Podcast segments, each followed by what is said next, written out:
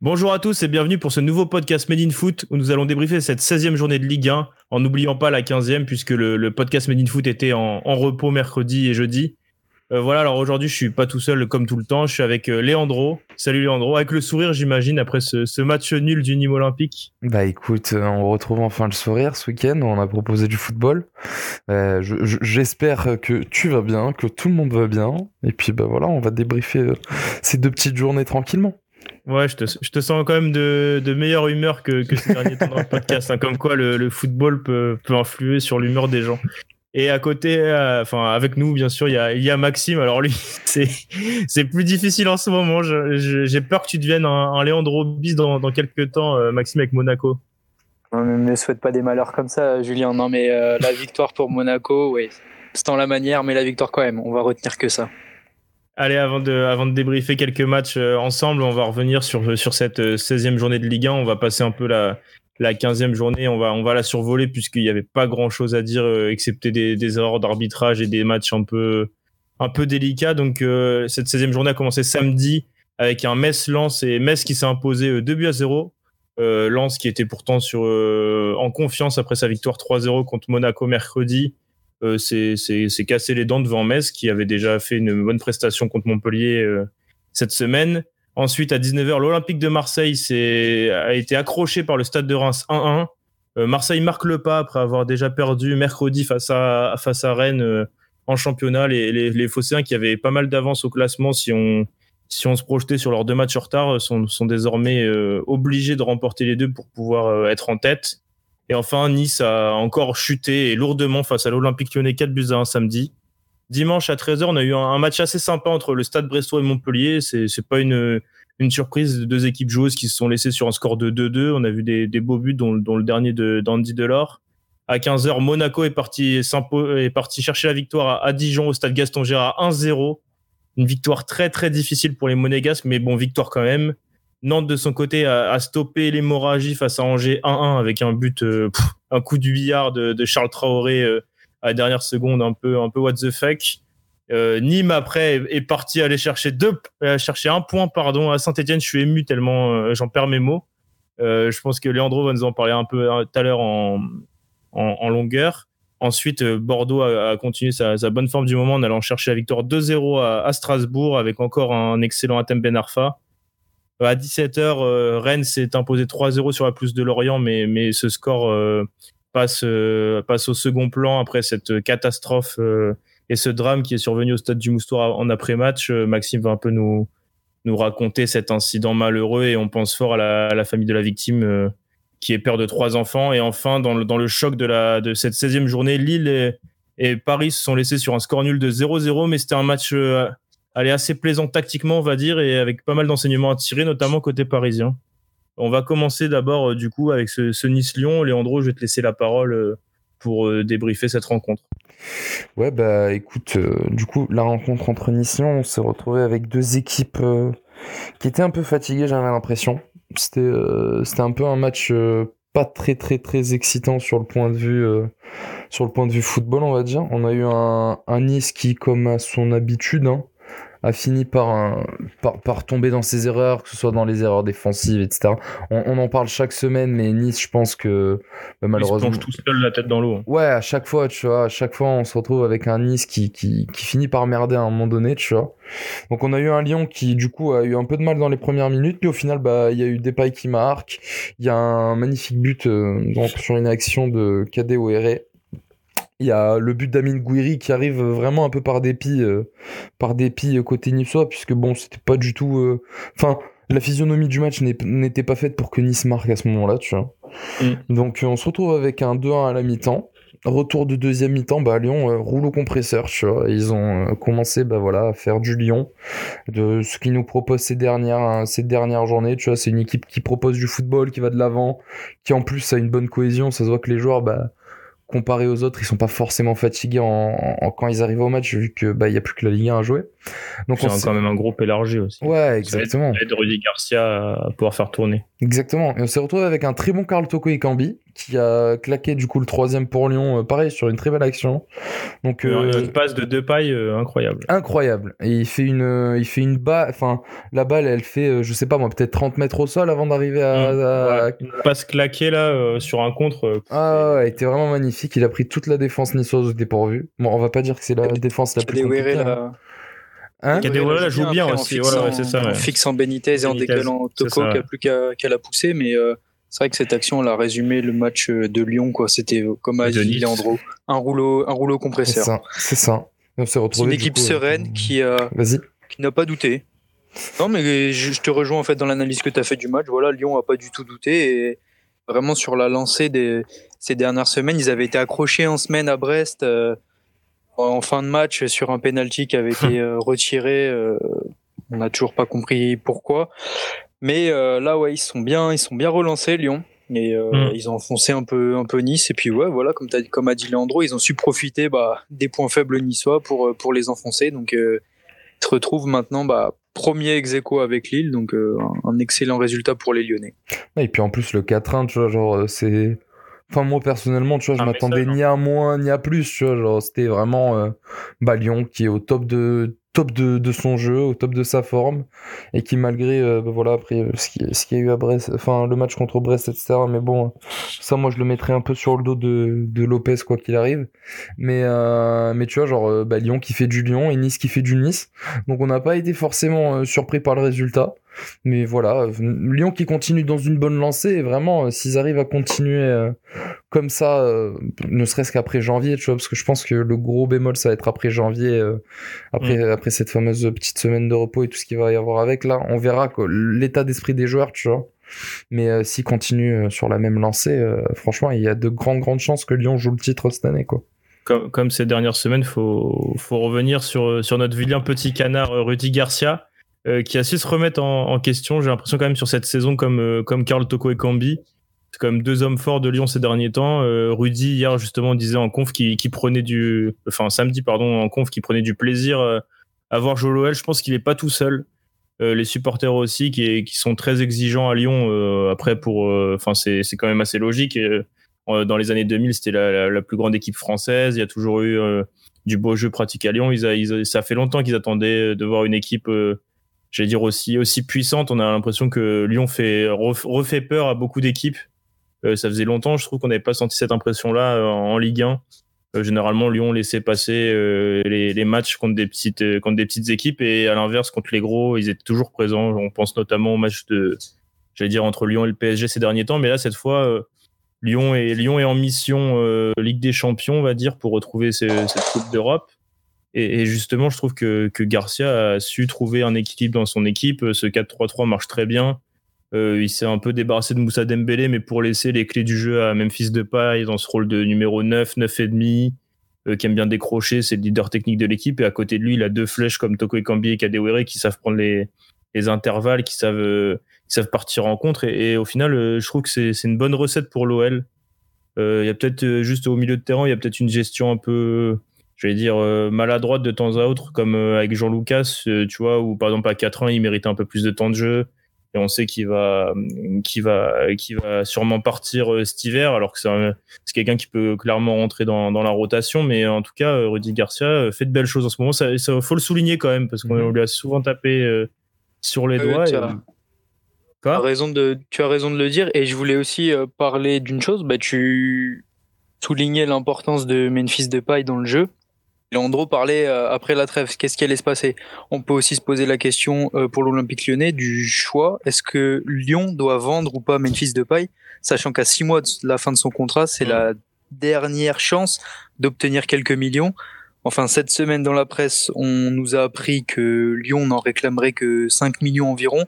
Est-ce qu'il vaut mieux pour l'OL euh, vendre Memphis 5 millions ou, le garder, ou sachant que ce mec est quand même capable de te faire gagner des matchs et important et donc de t'emmener euh, potentiellement vers, euh, vers la Ligue des Champions.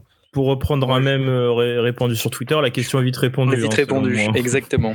on est d'accord, mais ça va être, ça va être une question. Ça va être la question du et la principale préoccupation du mercato à Lyon Pareil pour Jean Lucas qui a l'air très ami avec Lucas Paqueta de ce qu'on peut voir sur sur leurs réseaux sociaux. Donc à voir si son départ va pas un peu être le moral dans les chaussettes à son compatriote brésilien. Enfin en tout cas il y aura aura beaucoup de, questions à se poser sur le mercato lyonnais et sur l'impact qu'il aura pour la, suite de la saison. Non, mais moi je pense que, comme ce qui a été notifié, si euh, Lyon compte vraiment vendre euh, Memphis pour 5 millions, enfin sincèrement, euh, autant garder les 5 millions et ces 5 millions, si tu arrives à garder Memphis, tu peux te dire que bah il y a peut-être moyen d'aller encore chercher le titre cette année, tu vois. Parce que bon, on va pas se mentir, Memphis, c'est quand même, euh, tu vois, c'est le capitaine, c'est le mec qui, qui va de l'avant, qui, qui donne un peu le moral aux troupes. C'est le joueur qui peut, euh, bah, comme on a vu contre Nice, claquer une passe euh, venue d'autre monde et offrir un but à ses coéquipiers. Donc non, moi je, franchement, si Lyon le vend pour 5 millions, je trouverais ça vraiment débile. Et ce serait vraiment se tirer une balle dans le pied. Mais on verra, on verra ce que ça peut donner. Mais je pense que quoi qu'il arrive, Memphis, il est déjà assez loin de Lyon dans sa tête, je pense. On n'a on a pas parlé aussi de sa panenka incroyable euh, devant euh, Walter Benitez. Euh, je pense qu'on a, a, fait un peu le tour de, de ce Nice OL, enfin surtout de pour parler de Lyon puisque Nice est, est au fond du gouffre et j'ai l'impression qu'ils sont bien partis pour y rester encore quelques temps. On va pouvoir parler un peu de, de ce Dijon-Monaco, Maxime. Oui, parlons-en. Monaco qui s'est fait littéralement giflé euh, cette semaine euh, face à Lens. 36 euh, secondes de jeu, il y avait déjà 1-0 pour les Lensois, but de Silla, donc le plus rapide de la saison en championnat. Et après, ils ont sombré avec un rouge de Dissassi. bref, soirée totalement à oublier. Et on peut pas dire qu'ils se soient vraiment rassurés, les Monégasques, hier. Ça a pourtant bien débuté. franchement, un superbe but entre au quart d'heure de jeu. Donc Ben Yedder qui combine avec avec Voland qui qui termine Ebar à 1-0 pour Monaco. On s'est dit, bon, bah, ils vont dérouler, ça va, ça va y aller. Pas du tout. Euh, Dijon a commencé à, eux aussi exploiter les, petites failles monégasques euh, défensives, comme toujours, j'ai envie de dire. Euh, il y a même un but de. j'ai plus son nom. M du numéro 8 Dijonais. Dina Mbimbe, ancien Parisien. Dina Mbimbe, voilà, qui était, qui était au Havre avant. C'était la prononciation de son nom que, que je n'osais pas. Euh, qui, a qui a même marqué juste avant, juste avant la mm. pause un but qui a été euh, refusé euh, totalement injustement parce que Bruno Ekolemanga était soi-disant sur la trajectoire du ballon et hors jeu avait, gêné Manonnet. La frappe était littéralement imparable. Donc Monaco s'en sort bien, surtout qu'en seconde période, les attaquants dijonnais, à l'image de, de Moussa Konaté, ont ont pas mal croqué. Donc euh, vraiment 1-0, service minimum pour Monaco. Je pense que Kovac voulait la victoire, il l'a eu. Mais euh, si Monaco avait toujours, euh, on va dire, régalé jusque-là, cette saison, du moins, les premiers matchs, c'était moins le cas ces derniers temps. Bah là, là c'était plus compliqué. La trêve va faire du bien, je pense. Ouais, après, je, je, sais, je saurais pas te dire ce qui cloche. Enfin, si, les problèmes défensifs, c'est toujours pareil. Euh, j'en ai, moi, des, trucs qui clochent à Monaco en ce moment, si tu veux. Non, mais oui, mais tu, vois, bah, sur une grosse action de Konaté qui rate, euh, qui mm. rate le cadre 6 mètres, c'est Badiachil qui se craque encore. Enfin, on en a déjà parlé. Euh, l'hiver dernier, Monaco avait recruté un, jeune Serbe, Pavlovic, et, titulaire, qui était titulaire au Partizan Belgrade. On l'a toujours pas vu. là, on a joué contre Jonathan Panzo, qui était à Monaco l'année dernière qui n'avait pas joué pareil. Euh, je, suis pas sûr qu'il fasse tâche dans la défense actuelle de, Monaco. Quoi. C'est, triste à dire, mais Maripane n'est pas vraiment non plus au niveau. Lui oh que Monaco avait recruté 18 millions d'euros. Il y a beaucoup d'erreurs de casting derrière, donc euh, ouais. Tant que Monaco ne soignera pas ses problèmes défensifs, Monaco ne pourra pas espérer euh, jouer le podium ou l'Europe à minima. Il y a deux, deux joueurs que, dont, dont j'aimerais aussi parler avec toi. C'est euh, bon Ben Yedder, on en a un peu parlé la semaine dernière, et il est encore euh, en deçà et, et je le trouve vraiment dans le dur en ce moment. Je sais pas si tu es d'accord avec moi. Et Evito Manone, euh, faut, faut, en parler aussi. La, mauvaise passe de Monaco, elle est aussi due à la blessure de Lecomte. Oui, totalement, totalement. Bah, c'est vrai que Lecomte, quand il est arrivé de Montpellier, c'était vraiment la délivrance parce que Suvazic était vraiment sur le déclin depuis euh, depuis quelques mois mm. et euh, il nous a sorti vraiment des arrêts décisifs à plusieurs reprises. Enfin, c'est un gardien qui à lui seul a gagné des matchs en fait, nous a rapporté des points. Et c'est vrai que là, depuis, depuis, sa blessure, bah, il manque énormément parce que bah, Vito Manone était arrivé pour être deuxième ou troisième gardien. Il est passé devant Mayeki. Mais bah, c'est vrai qu'il respire pas non plus la sérénité, l'italien. Donc, sa meilleure action, c'est comme sa casquette. il y a quelques semaines. Ouais, voilà, c'est ça. On va, on va retenir que ça de lui parce que bah, c'est vrai que le peu de fois où il est mis à contribution, bah, ça fait but. Après, bah, sur les derniers, euh, les derniers, sur les, le dernier match où Monaco prend, prend trois buts contre Lens, on va pas dire qu'il peut, qu'il peut grand chose. Voilà, il est abandonné par sa défense, mais euh, le compte était aussi parfois laissé tout seul face aux attaquants et arriver quand même à, remporter quelques face à face ou sortir des parades décisives. Là, c'est pas le cas, donc euh, hâte que, que Benjamin Lecomte revienne. Ok, je pense qu'on a, on a, fait le tour de, de cette, de ce, cette oh victoire étriquée de Monaco à Dijon. Je vais laisser quelqu'un parler, quelqu'un qui est heureux, quelqu'un qui a remporté un point, qui a marqué deux buts. Alors, c'est très rare cette saison. Mais Leandro, vas-y, je t'en prie, euh, libre à toi d'évoquer cette prestation du Nîmes olympique. Bah écoute, euh, pour faire simple, comment, comment faire simple? On a enfin joué au football. Genre euh, vraiment, et je pense que tous les Nîmois s'accorderont dessus, tu vois, genre... en plus, c'est ce que j'ai vu sur les réseaux, etc. Certes, on n'a pas ramené les trois points. Certes, c'est un cinquième match sans, sans victoire. Mais bordel, qu'est-ce que ça nous a fait plaisir de voir enfin du football il y avait enfin de la grinta, tu vois, il y avait du, du, du plaisir, il y avait des joueurs qui, enfin, tu vois, genre côté droit à la couche, il est revenu à un niveau, euh, enfin, je crois qu'on l'avait pas vu comme ça depuis au moins deux ans. Il a tout donné dans toute la rencontre. On a eu un Zinedine Ferrat une fois de plus étincelant, tu vois. Et puis voilà, et puis il faut tenir en compte que Nîmes est allé jouer à Saint-Etienne, donc une équipe qui était à la peine, certes, mais qui venait d'une victoire à Bordeaux, tu vois. Mm. Et, euh, et puis voilà, bah, on commence le match de la pire des manières, puisque moi, un but à la huitième minute, on va pas dire que c'est un peu une habitude, mais euh, si vous voulez un, un, un, petit prono de Leandro, toujours misé, Nîmes se prend un but avant, avant la quinzième minute. Je crois que sur les quatre dernières rencontres, on s'en est pris un toutes les, à, à, chaque fois en début de match. Donc euh, non, puis euh, très très belle réaction de la part des joueurs, tu vois, genre bon, le but qu'on marque, il est carrément à contre-courant du match puisque le premier but, enfin le but qu'on marque pour l'égalisation 1-1, enfin genre il y avait Saint-Etienne qui était totalement dessus, puisque du coup ben, on a eu un bout de bouse et un caserie qui, qui lâchait pas. Surtout juste avant le premier but de moi, il y a une action euh, de Saint-Etienne qui finit sur le poteau. Si je dis pas de bêtises, c'est Casery qui la met sur le poteau. Et euh, puis bah voilà, on marque sur un, un but qui euh, c'est un début d'une belle action offensive de Nîmes qui finit par avoir un coup de chance puisque ça touche un défenseur de Saint-Etienne et ça tombe sur Alivi et puis voilà, on finit par marquer le 1-1.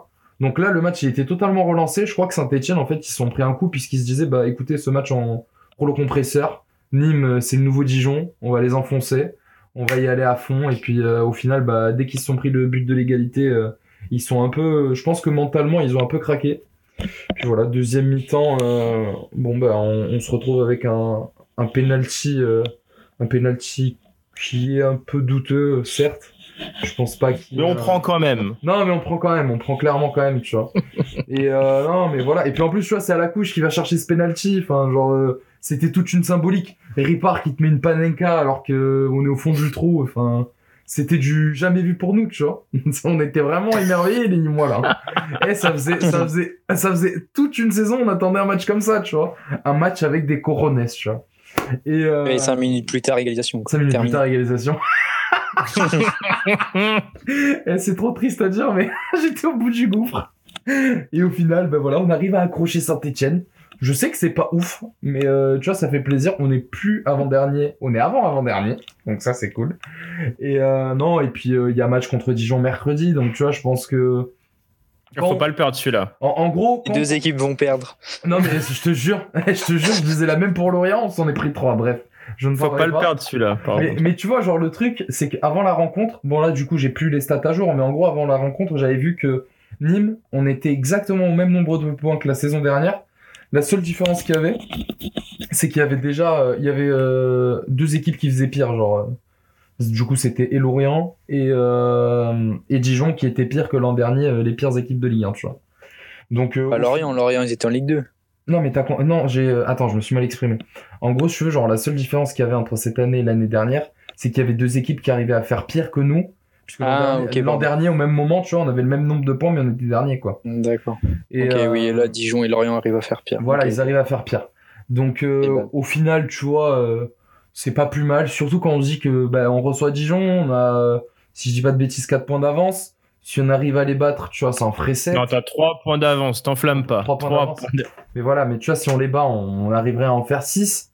Ce qui serait quand même bien, tu vois, genre euh, par rapport au, au premier relégable. Et si on arrive à finir euh, là, là en décembre, je sais pas, à la 16e ou à la 15e place, tu vois, genre, euh, Dieu merci, on, on prend tous les jours, tu vois.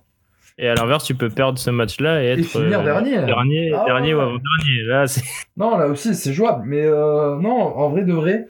Et je vais vous dire un truc qui, euh, qui m'a un peu fait perturber, mais je pense que. Bon, à l'extérieur, on n'est pas dégueulasse cette saison. Mais à domicile, on est dégueulasse. Et je pense qu'il y a vraiment un problème à Nîmes, puisque du coup, je pense que les supporters, ils manquent vraiment. Puisque les deux victoires, ou entre parenthèses, les deux derniers matchs que les joueurs ils font à fond, ça a été les deux fois où les, les ultras sont allés les voir au centre d'entraînement avant le match, tu vois. Genre, euh, que ce soit le match contre Montpellier où, euh, bah, du coup, à la Bastide, il y avait eu euh, des fumigènes, tout ce que tu veux, et on gagne à Montpellier. Et là, là, ce match avant d'aller à Saint-Etienne, avant que le bus y parte, il y avait une trentaine de, d'ultras qui étaient là et qui ont discuté avec les joueurs, etc., tu vois. C'était très, très cordial, hein. il n'y a pas eu de bail bizarre ou quoi. Mais, tu vois, genre, je pense qu'il y a une certaine motivation en plus, puisque les mecs, ils voient que, bah, au final, on les lâche pas, malgré qu'ils fassent de la merde semaine après semaine, tu vois. Et euh, au final, ils s'en rendent compte que bah il faut faire des choses. Et notamment, bah, Ripard, lui, qui avait pris, euh, qui avait pris la parole avec les supporters nîmois, c'est celui qui claque la panenka et tout. Donc, euh, enfin, ça a toute une mystique. Moi, je pense qu'on va gagner mercredi et je pense clairement qu'on finira au moins 16e, 16e de Ligue 1 à la fin décembre. Va falloir que les supporters y aillent tous les jours alors. ah mais là il va, mais là il va, mais tu sais que tu rigoles, mais je suis sûr et certain que demain mercredi ils vont aller au à la Bastille puisque bah il y a plein de Nîmois qui se sont dit mais attends c'est pas possible dès qu'on va leur foutre la pression ils jouent. En fait, il faut leur foutre la pression tous les jours, tu vois. faut, faut, que, faut que les supporters y aillent. Attends, attends, faut que les supporters y aillent quand le stade n'est pas inondé parce que c'est euh, aussi, ouais. non, mais tu vois, mais à la limite, là, il faut, il faut aller toquer devant chez eux, tu vois postez-vous devant leur porte, faites leur peur. Faites-nous gagner les matchs, les gars. L'appel de Leandro du 21 décembre, on va s'en rappeler celui-là. Euh, allez, on va, on va changer de sujet maintenant, un sujet beaucoup plus grave et qui n'est pas vraiment euh, fait pour rigoler. Euh, Lorient-Rennes, enfin Rennes s'est imposé 3-0, mais, mais ce match, on en parle beaucoup pour, pour l'accident dramatique qui est, qui est arrivé euh, 10-15 minutes après le coup de sifflet final. Euh, je vais laisser Maxime en, parler de ce, drame euh, en Ligue 1. comme tu l'as dit, euh, 10 minutes après le coup de sifflet final, aux abords d'une des surfaces de réparation, il y a tout simplement une rampe de luminothérapie, ces lumières qui servent à, chauffer la pelouse et à la, à la garder en bon état, qui s'est renversée et qui est tombée sur un, sur un jardinier. Donc il y a le bruit qui a fait cette chute a, alerté euh, plusieurs de ses collègues, euh, mais aussi des joueurs rennais à l'image de Dalbert qui était en décrassage. Ils sont venus pour euh, tenter de soulever le bloc de lumière et extirper le bénévole. ensuite, les médecins du club qui sont venus prodiguer les, premiers soins avant l'arrivée des pompiers. Plusieurs massages cardiaques ont été effectués, malheureusement en vain. C'était un homme de 38 ans, Johan, père de trois enfants, qui est, qui est mmh. malheureusement, euh, malheureusement décédé euh, sur, sur la pelouse du Moustoir. Donc un événement euh, dramatique. Ce matin, le, le FC Lorient, ses joueurs et, et, le staff ont, ont, effectué une minute de silence avant d'entamer l'entraînement et on espère que mercredi, il y aura aussi une minute de silence dans tous les stades de Ligue 1 parce que le football professionnel existe grâce aussi à, ces amateurs qui euh, donnent de leur temps par amour pour leur club. Et euh, là, cet événement tragique l'est d'autant plus qu'il arrive euh, à quelques jours des fêtes, donc on envoie tout notre soutien au club de Lorient et, à sa famille. C'est ça, je trouve qu'il y, a une phrase très juste qui a été tweetée par, Ryan Sharkey, alors qu'il a pourtant pas grand chose à voir dans cette histoire, ne serait-ce qu'être un joueur de Ligue 1, être touché par cet événement où il a expliqué que toutes ses pensées allaient à la famille et aux proches de la victime et qu'il remerciait tous ces invisibles, entre guillemets, sans qui on ne pourrait pas profiter de notre passion. Euh, c'est des personnes qu'on voit pas, qu'on voit même pas dans les stades. Euh, à l'inverse, par exemple, des, dire des, des guichetiers, de ceux qui placent les gens, etc. C'est des, des gens qui travaillent avant le, avant la fête et après, euh, après la fête pour, pour permettre aux joueurs de, de, de, jouer dans de bonnes conditions, de, d'être en sécurité parce que la, la pelouse fait également beaucoup dans tout ce qui est blessure, etc.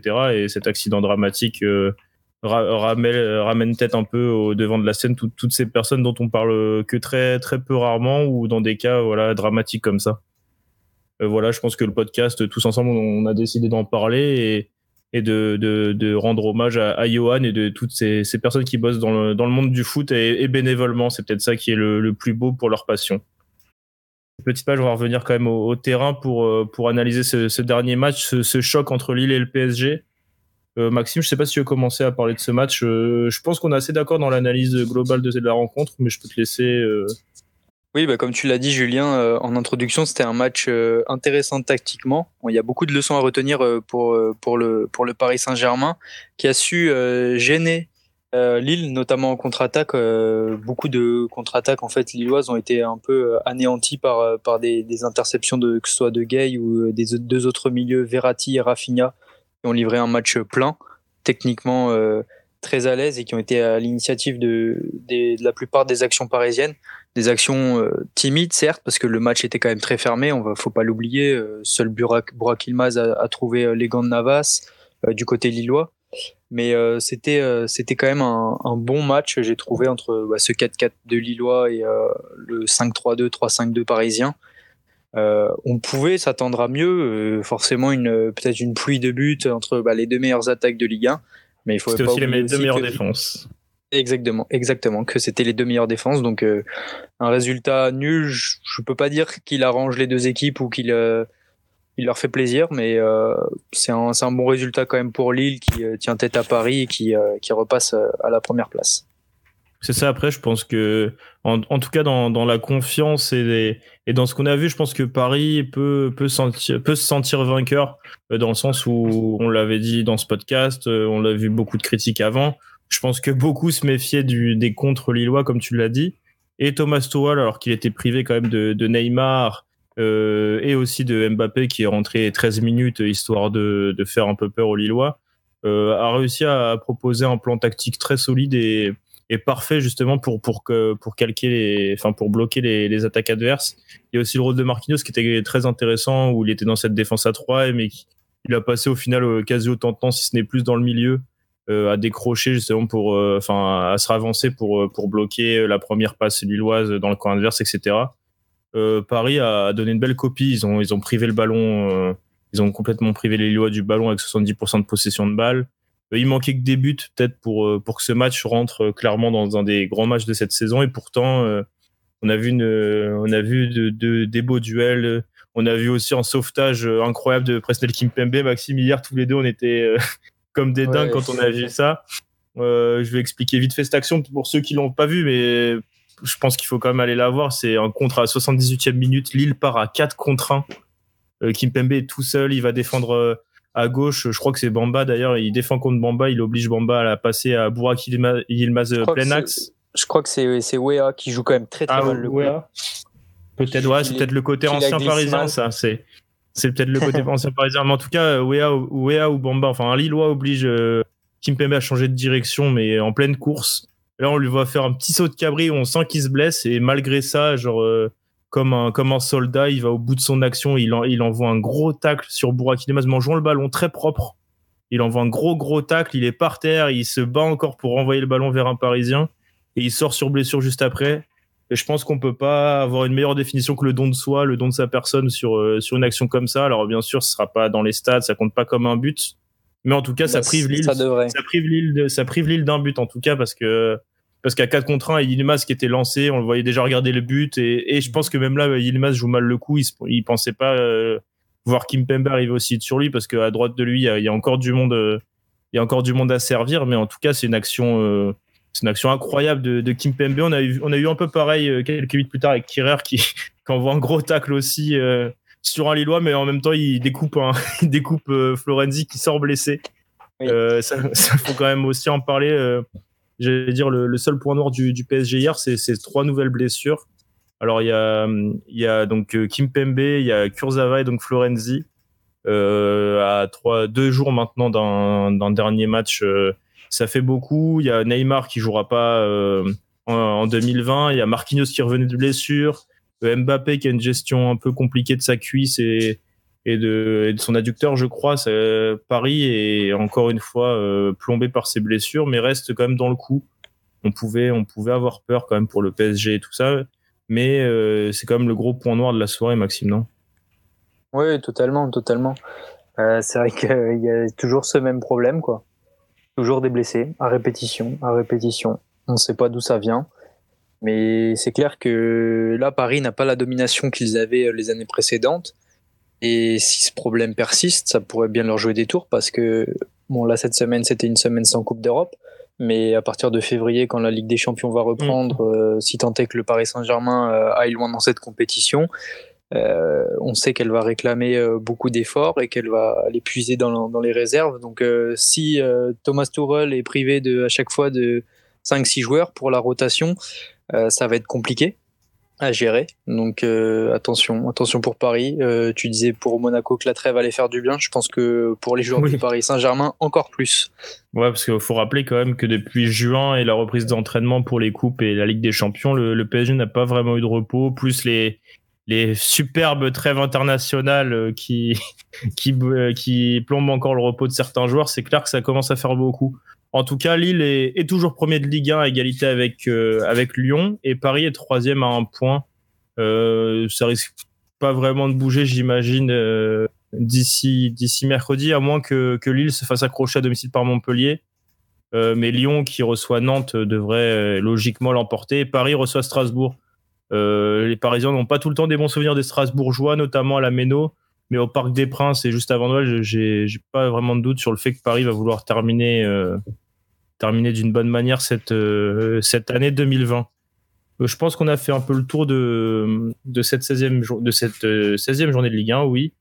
comme souvent, comme tout le temps, on va maintenant évoquer l'équipe type.